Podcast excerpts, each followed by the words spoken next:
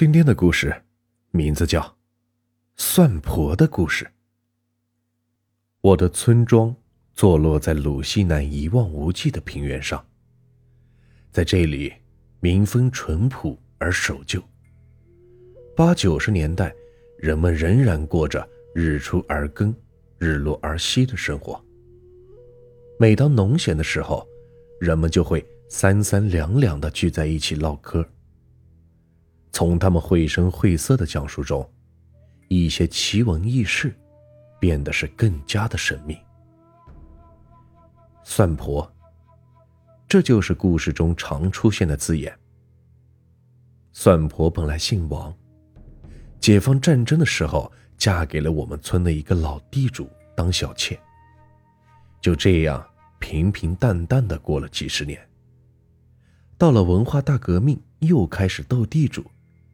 于是他们家就开始败落了。一场风波过后，整个家就剩下了两个人，一个是算婆，一个就是郑氏所生的狗剩。于是，这两个没有血缘关系的人，从此就开始了相依为命的生活。七十年代。狗剩终于成家立业，算婆不知是觉得自己已经是功德圆满，还是觉得自己前半生已经够累了。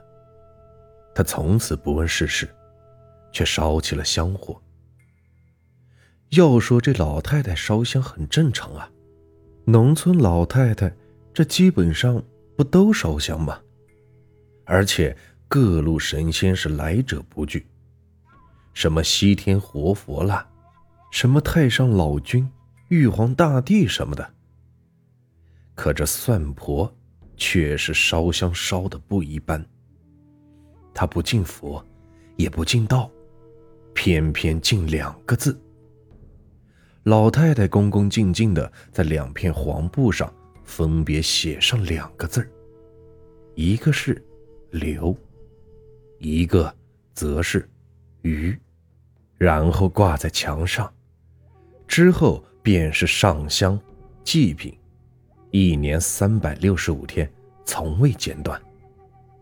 不光狗剩，乡亲们也认为这老太婆疯了，因为全村也没有一个姓于的。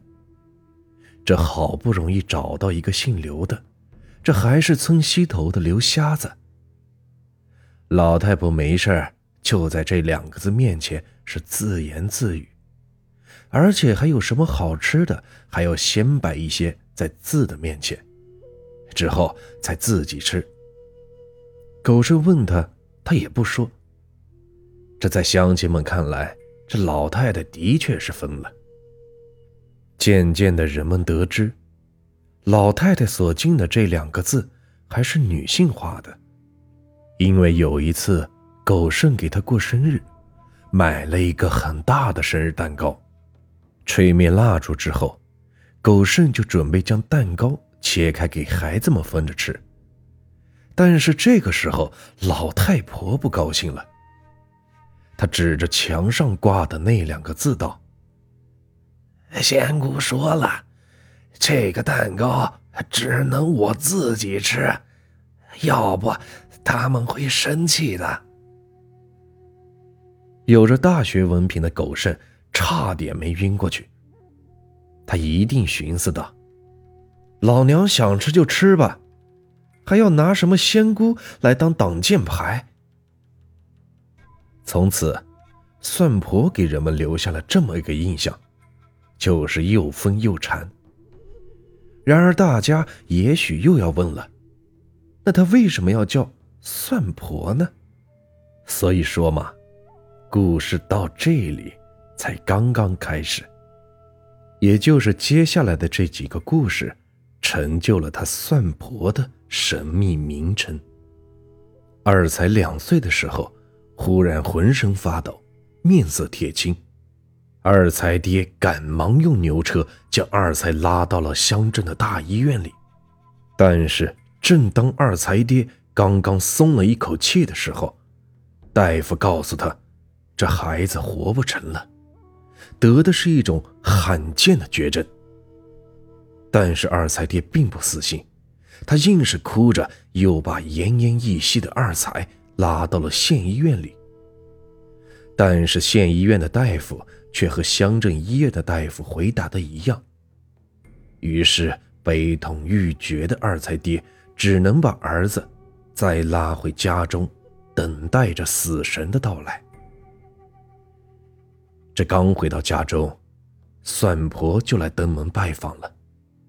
算婆也不管二才爹哭的是有多么的伤心，他就上去斩钉截铁地说：“孩子死不了，绝对死不了。”二才爹一边抹着眼泪，一边说道：“大婶子，你就别拿我们寻开心了，人家县医院的医生都说了，这孩子得的是绝症呐。”你家堂屋里填死过一口井吧？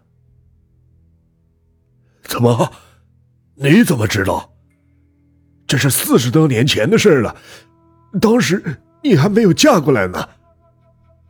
哎，再把它扒开吧，扒开之后朝着里边倒一些鸡血，这孩子就能活了。这，这县医院医生都说了呀。虽然二才爹不信这个，但事情已经发展到了这个地步，这不拿死马当活马医都不行了。况且算婆说的是斩钉截铁的。之后，二才爹叫了几个人，一边挖井，一边听算婆的解释。算婆是这么说的：“我看到了。”就在井下面，有一条被砸死的蛤蟆冤灵，他在抽你儿子的筋。这是你当初填井时砸死的，他现在来抱怨了。只要用积雪把它封住就行了。孩子虽然能保住，但是少了筋，恐怕以后得残废了。等到二才爹倒完积血、封完井，这奇迹真的就出现了。连两家医院都判了死刑的二才，真的就活了过来，而且还被算婆说了个全对。就是二才从此再也无法正常走路了。事后，二才爹又是请客吃饭，又是送金送银。反正，算婆就是有功不受禄，但是从此算婆的名声却迅速的在一些附近的村庄里流传开来。这第二件事，就是同村的李广的事情。这李广的家里招了贼，一千两百元人民币是不翼而飞。李广本来就有些迷信。况且他感觉这次钱丢的的确是有些蹊跷。这门窗明明关的是好好的，狗也没咬，这鸡也没闹，就单单从你抽屉里少了一千两百元。他记得很清楚，昨天下午他一张一张的数了十二张百元的大钞，然后慎重的将它们夹在了一本破书里。然后又将书放进了抽屉里。然而，第二天当他再拿出那本书时，才发现书扁了。他不敢相信自己的眼睛，于是又一页一页的翻了一遍。这来回翻了好几遍，正翻的不行，他又开始反着翻。但是，最终他还是没能够找到那一千两百元。他想了很久，这钱怎么就不翼而飞了呢？这没有理由啊！就算来了贼，也得有点翻箱倒柜的迹象呀。不对，这事情有点蹊跷。会不会是有什么预兆啊？于是他找到了同村的算婆。大婶，我的钱不翼而飞了，我怀疑是不是自己招了什么不干净的东西，你帮我看看吧。李广怀着忐忑的心情说着。算婆点燃了一根蜡烛，然后在他进的那两个字面前点了三支香。之后，算婆一边闭着眼睛，一边小声的自言自语道：“过了好大一会儿，他的额头上是沁出了汗珠，然后问道：‘李广呢？你确定狗没咬，鸡没叫吗？这抽屉也不乱。’”是啊，一切都正常呢。只要是不干净的东西，我都能看到。但是，我这一次什么都没有看到。你既然说不是贼偷的，那么只能是你自己家的事了。我自己家的事？李广丈二和尚是摸不着头脑。是啊，没准是你那八九岁的小子捣的鬼。听算婆这么一说，李广也算是把心给安了一半。这既然不是什么鬼怪捣蛋，也就没有什么可怕的了。至于到底是不是自己儿子捣的鬼，他自己也不能确定。但是接下来儿子的行为却很反常。他不但不天天给自己要零花钱花了，而且还时不时的买一些稀罕的玩具。这一下，李广是更加相信算婆所说的话了。原来这家贼还真是难防。终于在一顿家庭暴力之后，他的儿子交代了偷钱的事实真相。从此之后，人们更是对算婆。佩服的五体投地。算婆不光能算阴，而且还能算阳，不单是阴阳通吃，而且还很诚实。看到了就说看到了，这没看到就说没看到。就这样，算婆不为名不为利，阴阳两界都算透。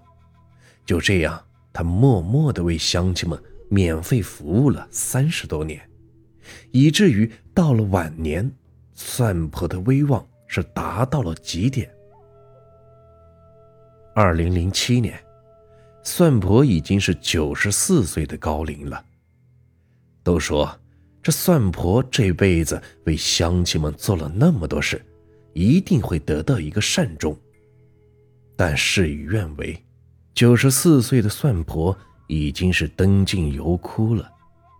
这一年，她是卧床不起，且饭量大减。这一百多斤的人，最后只瘦的剩下了一具四十多斤的活骷髅。入了腊月，他已经好几天没有进食了，但是头脑却很清晰。狗剩是看在眼里，疼在心里呀。老娘。你这是造的什么孽呀？要活不行，求死还死不了。这时，奄奄一息的算婆是狗剩靠近点。狗剩低下头，算婆用尽全身的力气，才勉勉强强的说出了一句微弱的话：“儿啊，把那两个字儿给撕下来吧。”烧掉吧！你不烧了他们，娘更遭罪呀。狗剩似懂非懂的点了点头，虽然他不明白老娘的话是什么意思，但是他却明白，只要是照着做就行了。这烧完之后，算婆道出了今天的秘密。其实。咱们老院的那两棵百年大树已经成精了。这一棵柳树，一棵榆树，娘最初看他们可怜，才将他们收留。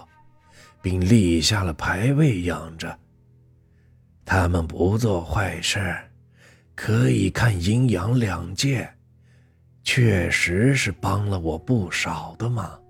但是如今我将要死去，他们却胆大包天的在黄泉路上拦鬼杀卒，所以我到现在都没有死去。不过，现在你烧了他们的牌位。我就能安心的去黄泉路了。记住了，我死后，你们要重新的再把牌位给立起来，他们会帮助你的。说完之后，老太婆就安详的闭上了眼睛。狗剩在给老娘办完丧事之后，忽然想起了那两位仙姑。于是准备去请，重新再立牌位。但是他万万没有想到的是，两棵百年老树竟然在一夜之间是全部枯死。转眼已经过了好几年，早已结婚生子的二才依旧每天拖着残疾的腿，摇摇晃晃地穿行在小村的胡同之间。李广再也不敢守着儿子的面藏钱了。还有那两棵枯死的大树，依旧是屹立不倒，像是在守护着村庄的安宁。这也就是我们村的故事。也许只是个巧合，也许只是谣言增添了些神秘。但是这些事情，这些人。却实实在在的存在着。其实，算婆就是和我并没有血缘关系的奶奶。这个故事啊，就结束了。如果你们喜欢我的故事，别忘了订阅、收藏和关注我。接下来会有更多有趣的故事。感谢你们的收听。